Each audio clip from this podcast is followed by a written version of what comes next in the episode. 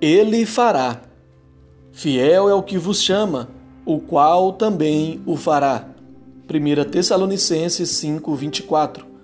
O céu é um lugar onde nunca pecaremos e onde cessaremos nossa constante vigilância contra um inimigo incansável. Não haverá qualquer tentador para enredar nossos passos. Ali, o vil cessa de importunar e os fatigados estão em descanso. O céu é a herança incorruptível, sem mácula. 1 Pedro 1,4. É a terra da perfeita santidade e de segurança completa.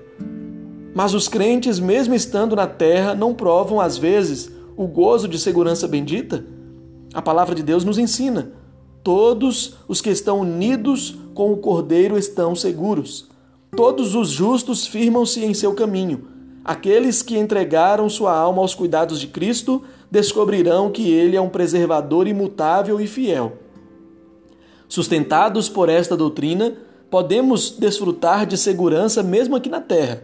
Não aquela elevada e gloriosa segurança que nos liberta de cada escorregado dela, mas aquela segurança santa que surge da promessa infalível de Jesus de que nenhum dos que creem nele perecerá, mas estará com ele onde ele está.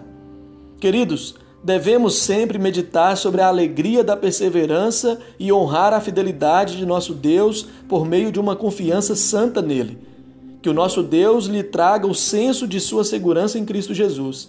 Que ele lhe assegure de que o seu nome está escrito nas mãos dele e sussurre em seus ouvidos a promessa: Não temas, pois porque sou contigo.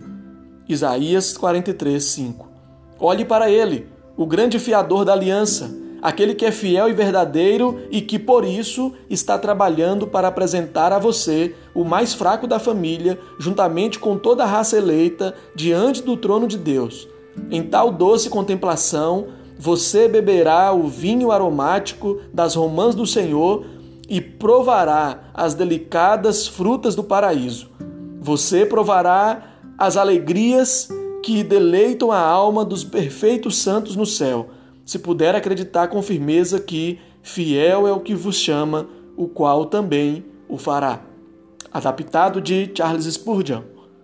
Motivos para orar: perseverança, honrar e confiar em Deus, adoração.